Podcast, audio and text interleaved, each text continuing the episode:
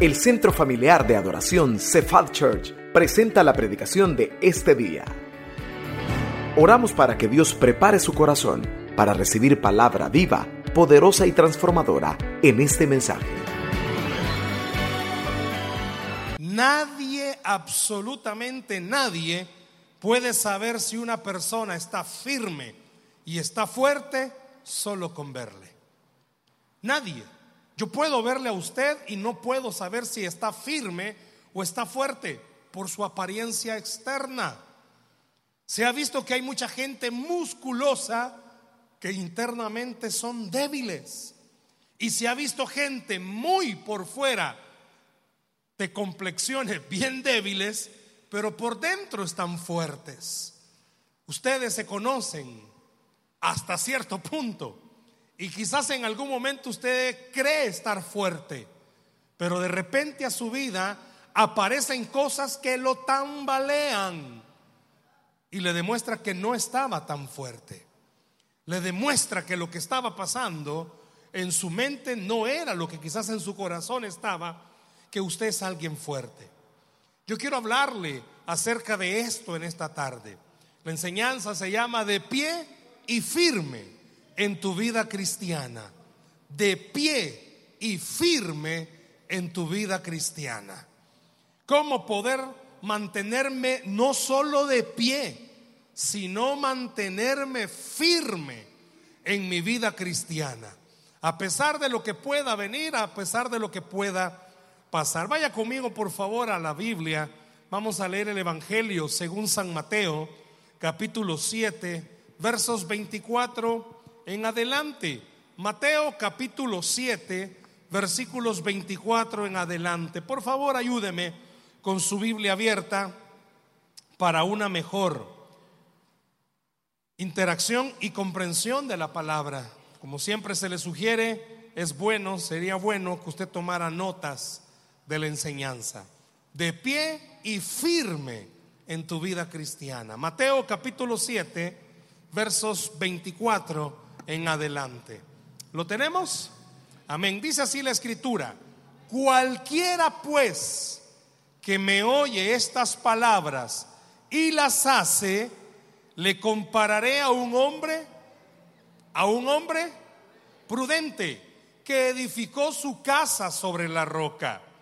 Descendió lluvia y vinieron ríos y soplaron vientos y golpearon contra aquella casa y no cayó, porque estaba fundada sobre la roca. Pero cualquiera que me oye estas palabras y no las hace, le compararé a un hombre insensato que edificó su casa sobre la arena y descendió lluvia y vinieron ríos y soplaron vientos y dieron con ímpetu contra aquella casa y cayó y fue grande su ruina.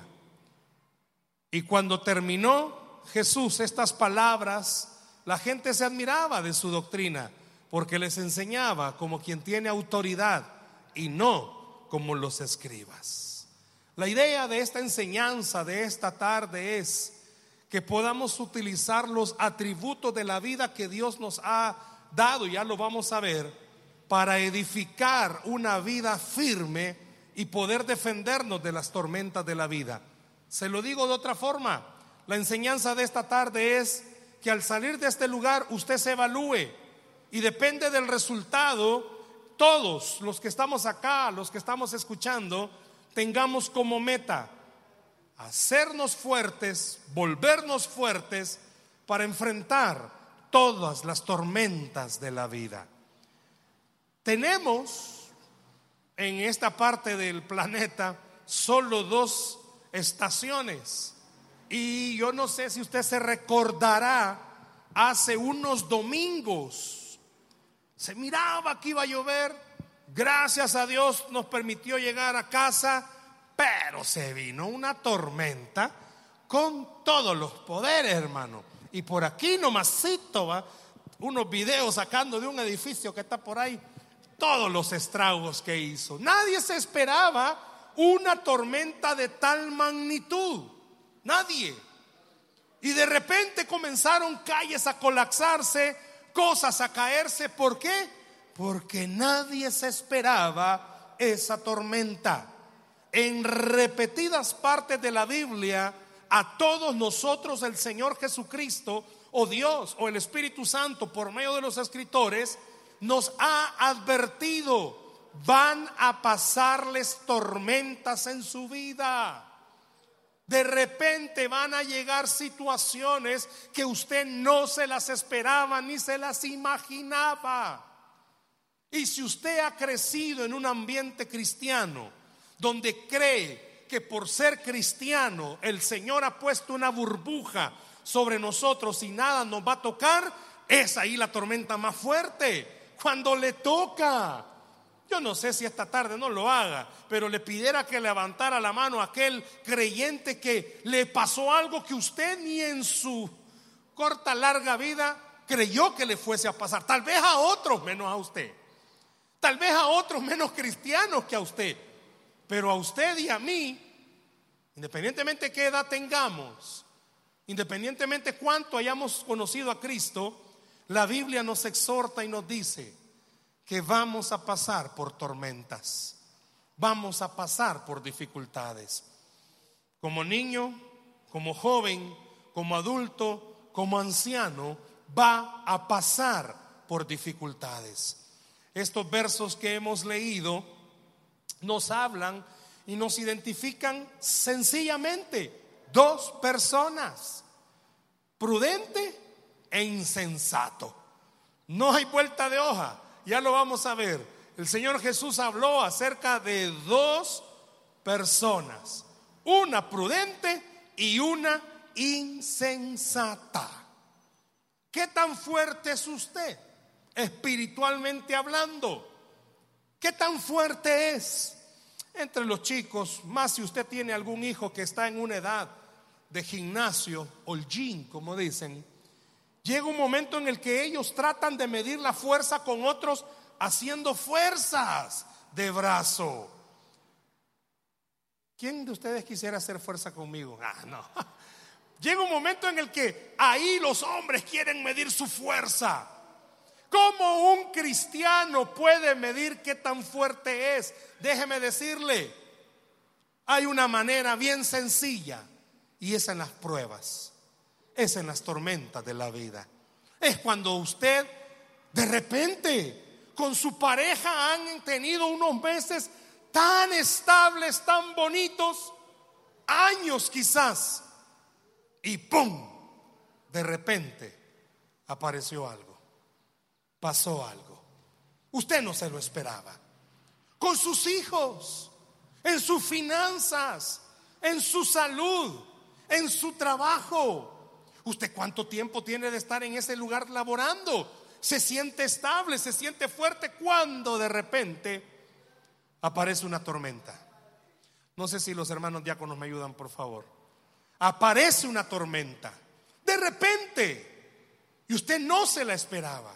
Usted no se imaginaba eso. ¿Qué hacemos? Fíjese bien. Toda persona todos los que estamos aquí, toditos, toditos, toditos, podemos edificar nuestra vida sobre lo que Dios dice o sobre lo que el mundo dice. Usted puede edificarse sobre la palabra o sobre lo que dicen las demás personas.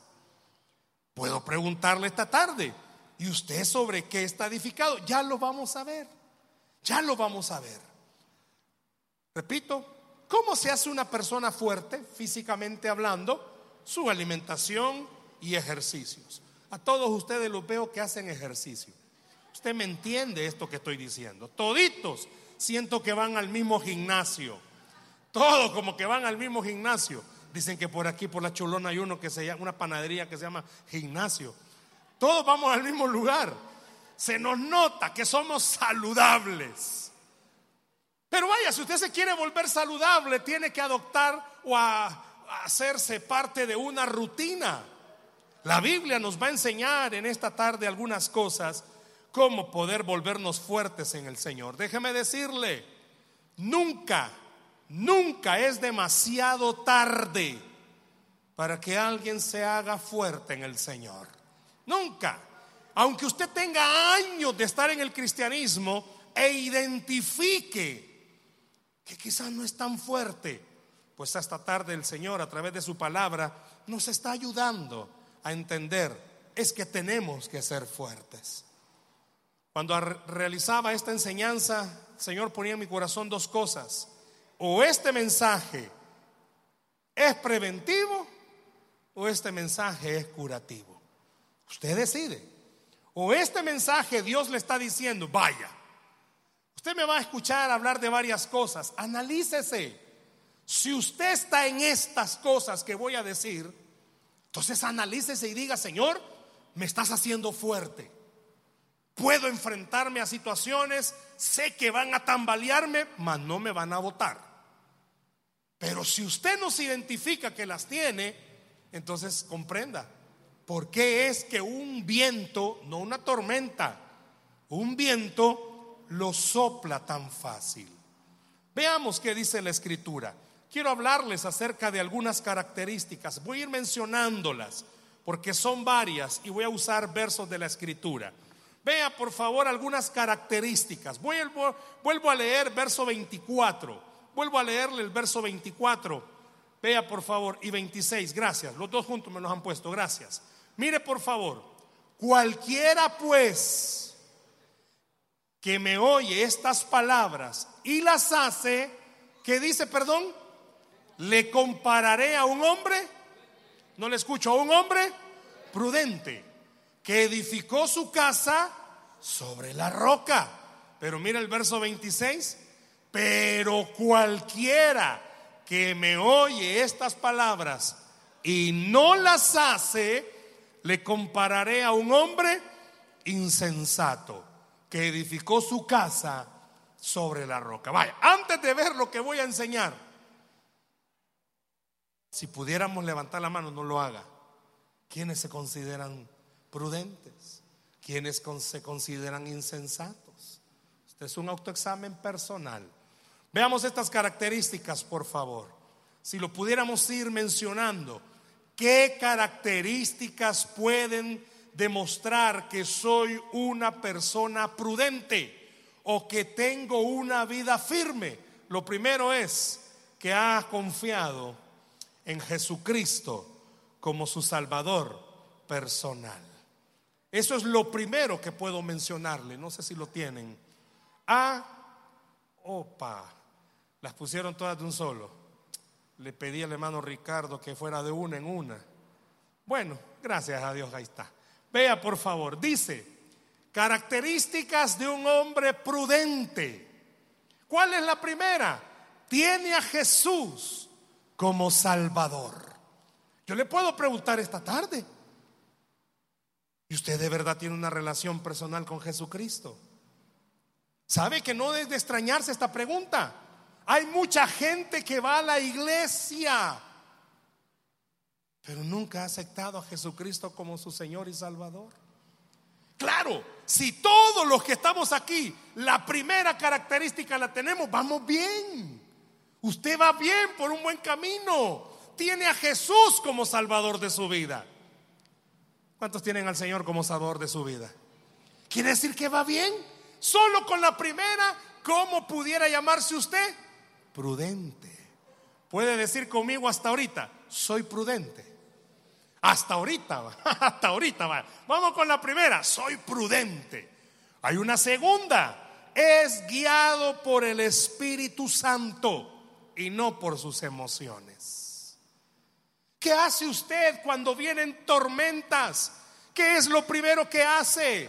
¿Permite que el Espíritu guíe su vida para decisiones, para acciones?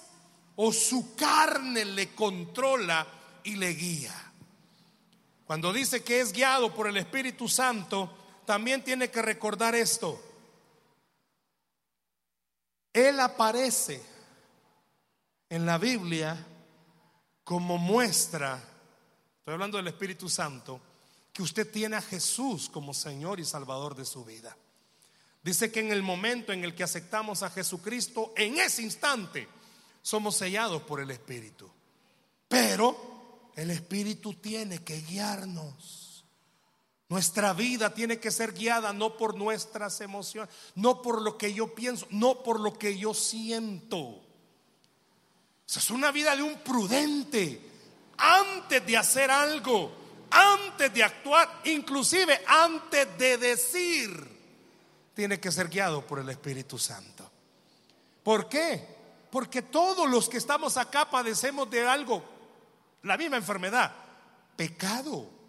Y el pecado hace que cuando estamos enojados hablemos más de la cuenta. Que tiremos las cosas y nos vayamos. Que cuando vienen tormentas nos desesperemos y nos llene de miedo nuestro ser. O es guiado por el Espíritu Santo y permite que, en el momento del tormentón, del viento, mire, es que yo me recuerdo hace esos domingos, íbamos para la casa y había un vientecito bien galán. Estábamos en la casa, la sala, tengo las ventanas hay unos árboles afuera de los vecinos. Comenzaron a moverse fuerte. Recuerdo que le dije a mi esposa, mirá, le dije, ¿cómo está? Fuerte. Y de repente se abrió los fuentes celestiales y el diluvio cayó. Antes de una tormenta, normalmente, sí o no, hay viento. Pero se ha dado cuenta que hay tormentas que caen de un solo. A veces Dios le permite a usted identificar que viene un problemón y más o menos se prepara. Pero hay momentos en el que no se avisa, hermano, de un solo cae. Para eso necesitamos ser guiados por el Espíritu. ¿Por qué? Porque el Espíritu Santo cuando vienen las tormentas, le hace recordar a usted que el Señor pelea por usted, que el Señor tiene cuidado de usted. Qué importante y qué precioso. Déselo al Señor si se lo va a dar. Qué precioso es. Si yo pudiera bajarme en esta tarde, e irme a donde está cada uno. Yo no sé a cuántos de ustedes el enemigo le ha susurrado al oído cuando viene un problema. No vas a salir. ¿A cuántos de ustedes el enemigo les han dado rondando la cabeza con pensamientos negativos? Una enfermedad, una situación económica, un problema. El enemigo es 24/7 dispuesto a llegar, minar, tirar dardos. Pero si usted es una persona prudente y deja que el Espíritu lo guíe, aunque la voz del enemigo esté hablándole por un lado, la voz del Espíritu le va a recordar, mayor es el que está en ti que el que está en el mundo. Mayor es el que está en ti que el que está en el mundo. Usted decide si es un insensato o un prudente. Estamos viendo los prudentes. El prudente entiende, no estoy exento de tormentas. El insensato cree, hasta aquí nomás llegué. Pero sigamos. La siguiente dice, el prudente le da prioridad a la oración. No sé si le ha pasado, por favor, no me vaya a levantar la mano. Pero media vez su vida esté lineal, sin problemas la oración no es una prioridad.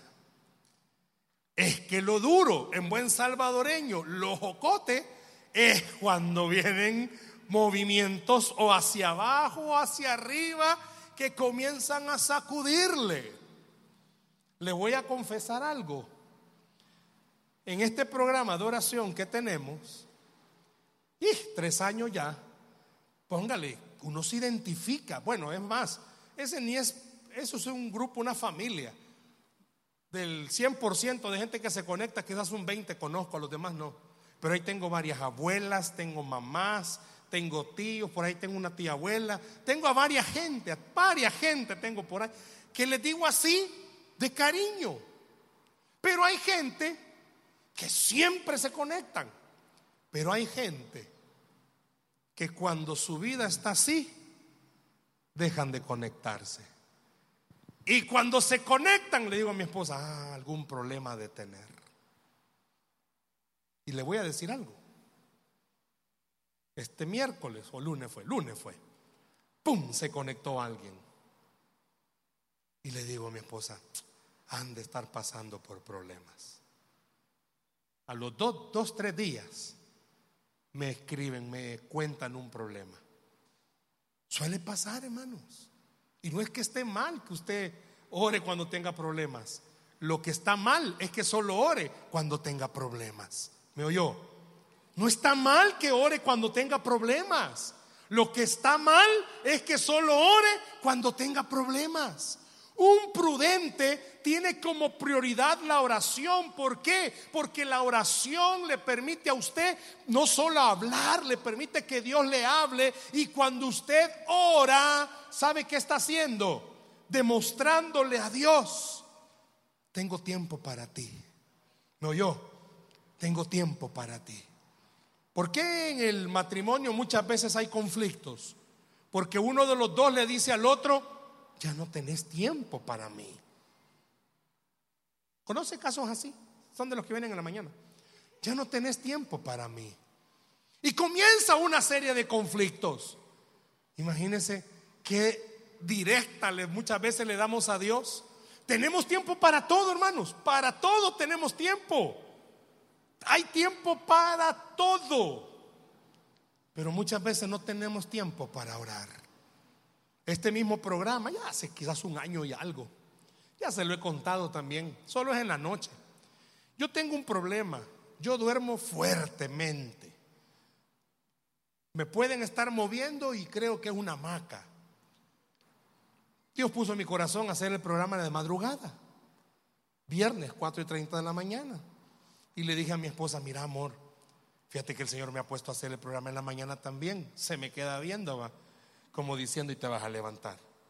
Estás seguro, pero estás seguro que estás seguro. Créame que para mí, y Dios lo sabe, es un sacrificio. Viernes, después de una semana, porque no me tengo que levantar a las cuatro y media, porque no solo es que me levantan tengo que levantarme antes. Y yo fui el primero que dije, Señor, no creo. Ya tenemos más de un año, ahí estamos, cuatro y media. Y oígame, esto para mí es de verdad un sacrificio. Día de vacación que cae en viernes. ¿Qué cree que hago? Lo primero que me dijo mi carne fue, suspenda. Primero de enero. No me ha caído ni una. Pero si le aseguro que si me cayera primero de enero, hago lo que hago en vacaciones. Ahí nos va a ver con mi esposita levantarnos para ese programa de oración. ¿Por qué? Porque debo de darle prioridad a la oración.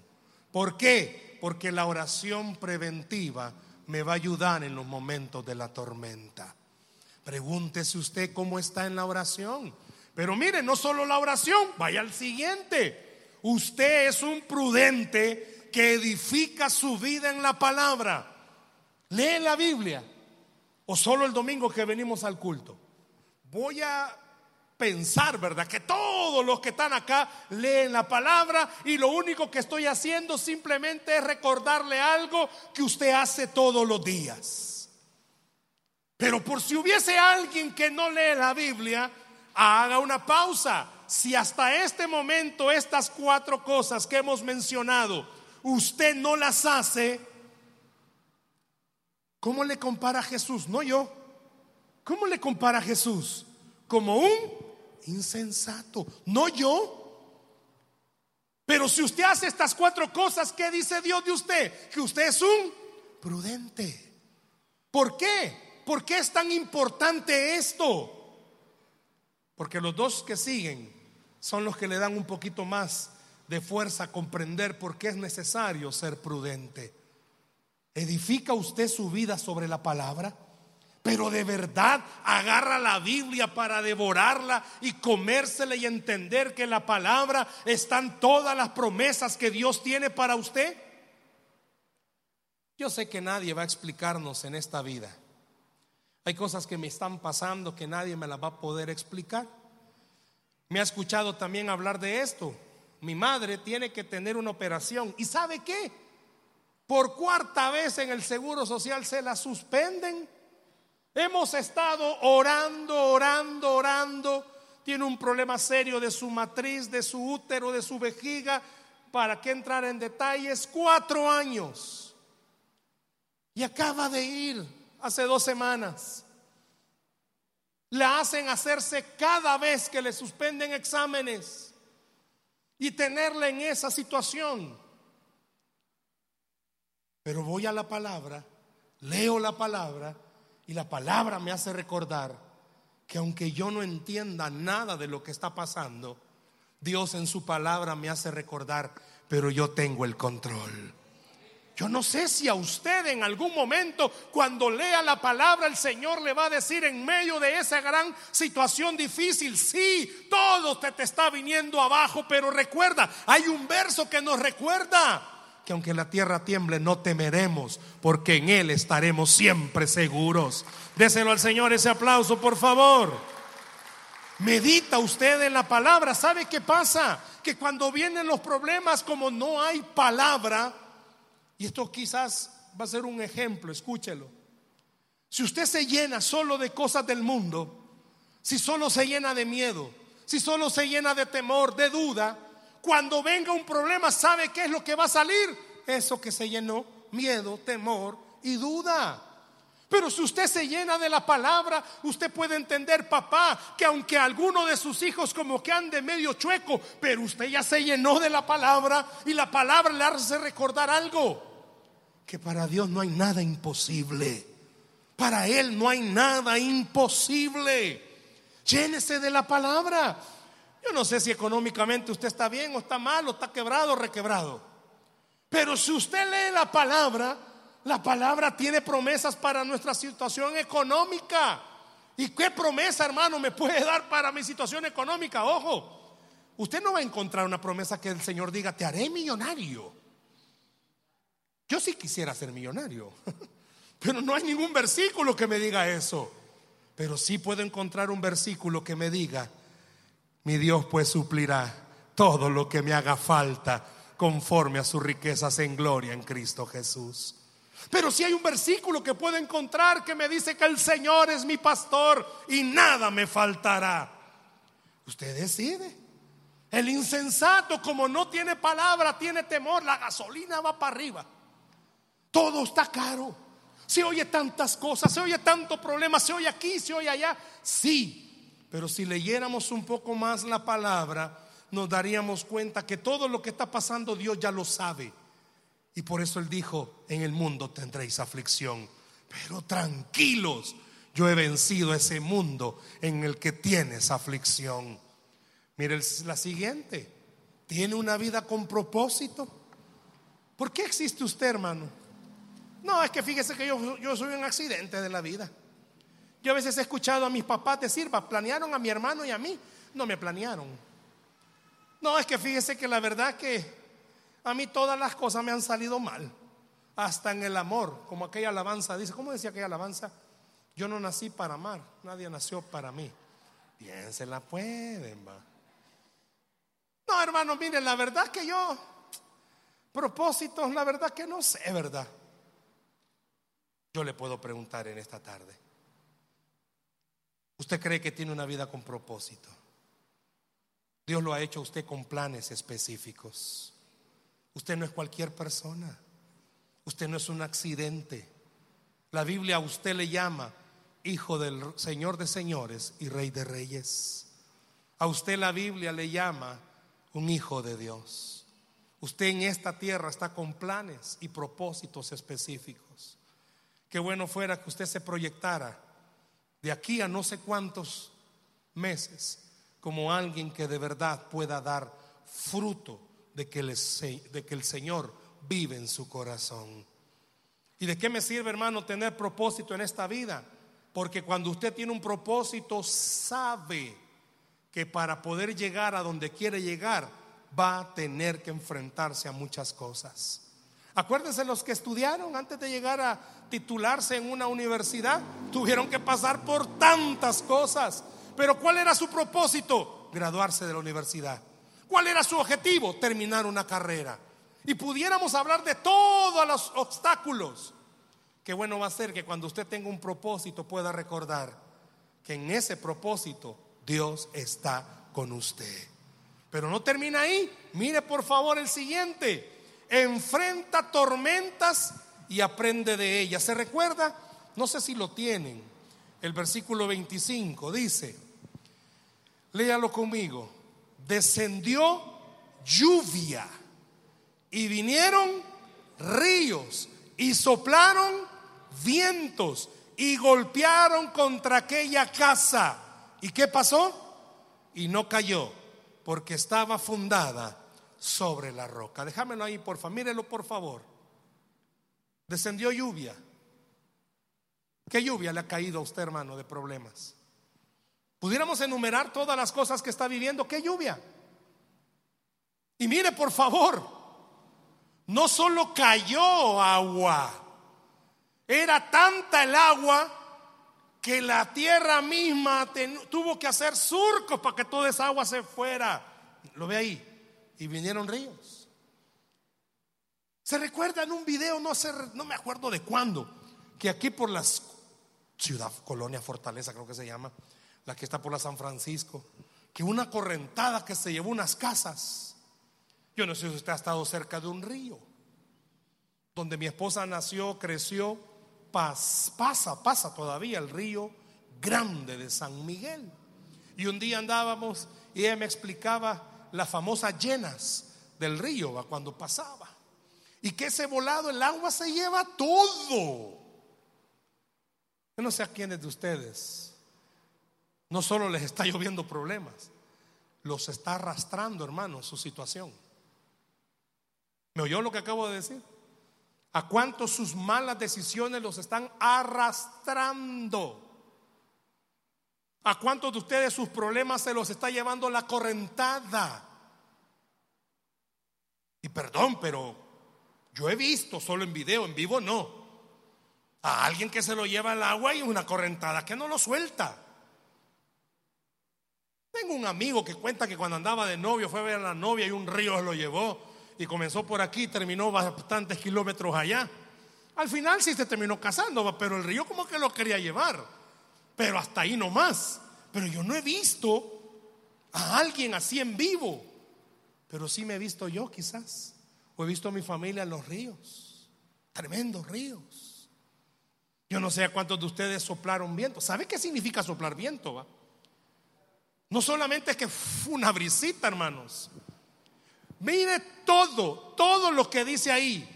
Eran vientos tan fuertes que podían botar a cualquiera. ¿Le está pasando algo a usted hoy, 30 de abril? Párese. Está viviendo algo tan fuerte que ya casi lo bota. No puede. Emocional, financiero, familiar. Yo no sé si ya lo votó y golpearon contra aquella casa. Todo se vino encima, hermano. Lluvia, ríos, vientos, todo contra esa casa. No sé cuántos se identifican. Es que todos los, todos los problemas. Metamos en una, en esta botellita, papelitos con problemas. Todos tienen su nombre. Es que todo lo malo le está pasando a usted. Pero el Señor Jesús dijo hasta el momento de lo que hemos visto, si usted es una persona prudente, ¿qué dice? Y no cayó. Muy fuerte el viento, muy fuerte el río, muy fuerte la lluvia, pero es más fuerte nuestro Señor. ¿Escuchó? Es muy fuerte lo que usted está pasando. Es muy fuerte. Pero dice que no cayó porque esa vida estaba fundada sobre la roca. ¿Y quién es la roca? Cristo Jesús. Pregúntese hasta ahorita todo lo que he hablado. ¿Usted es prudente o es insensato? Está a punto de caer. Mire, esta palabra y no cayó.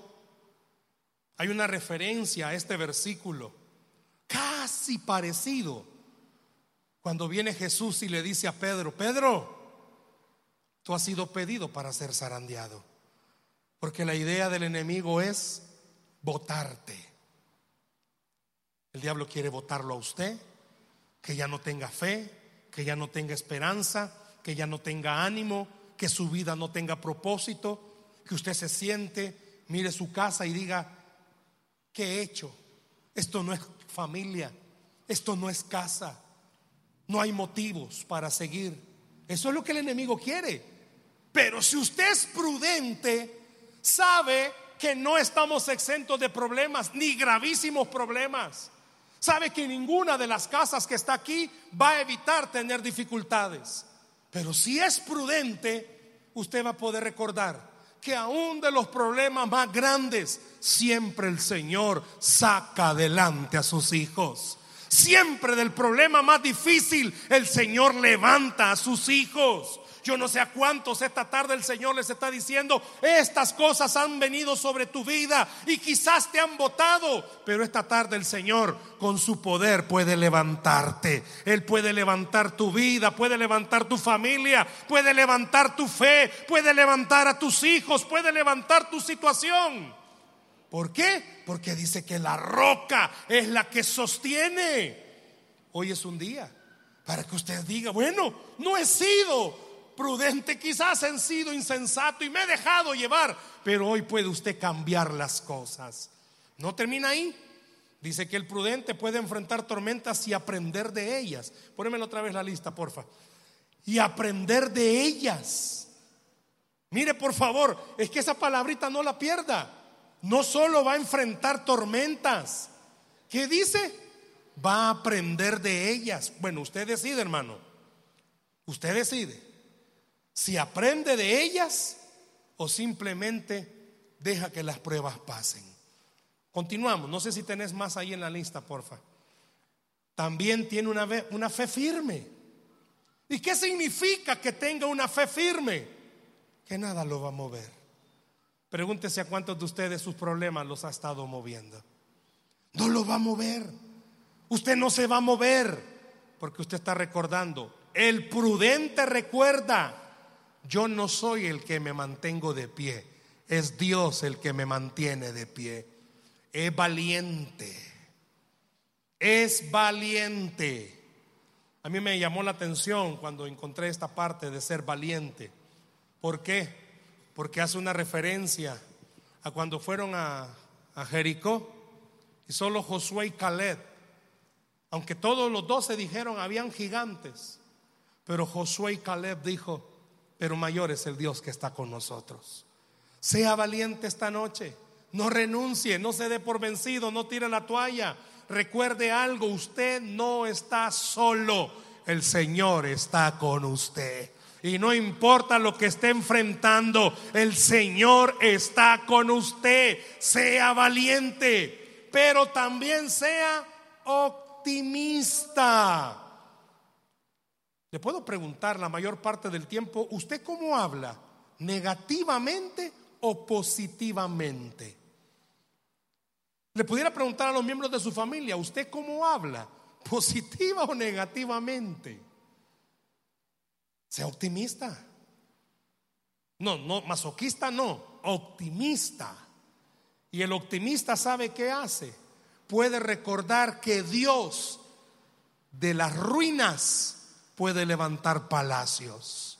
El optimista puede recordar que donde no hay, Dios es experto en poner. El optimista puede recordar que la distancia no es impedimento para Dios. El optimista puede recordar que no importa lo que haya pasado, Dios es experto en hacer las cosas nuevas. Pero sería bueno que el siguiente usted lo tomara muy en cuenta. El prudente tiene amigos que enriquecen su vida.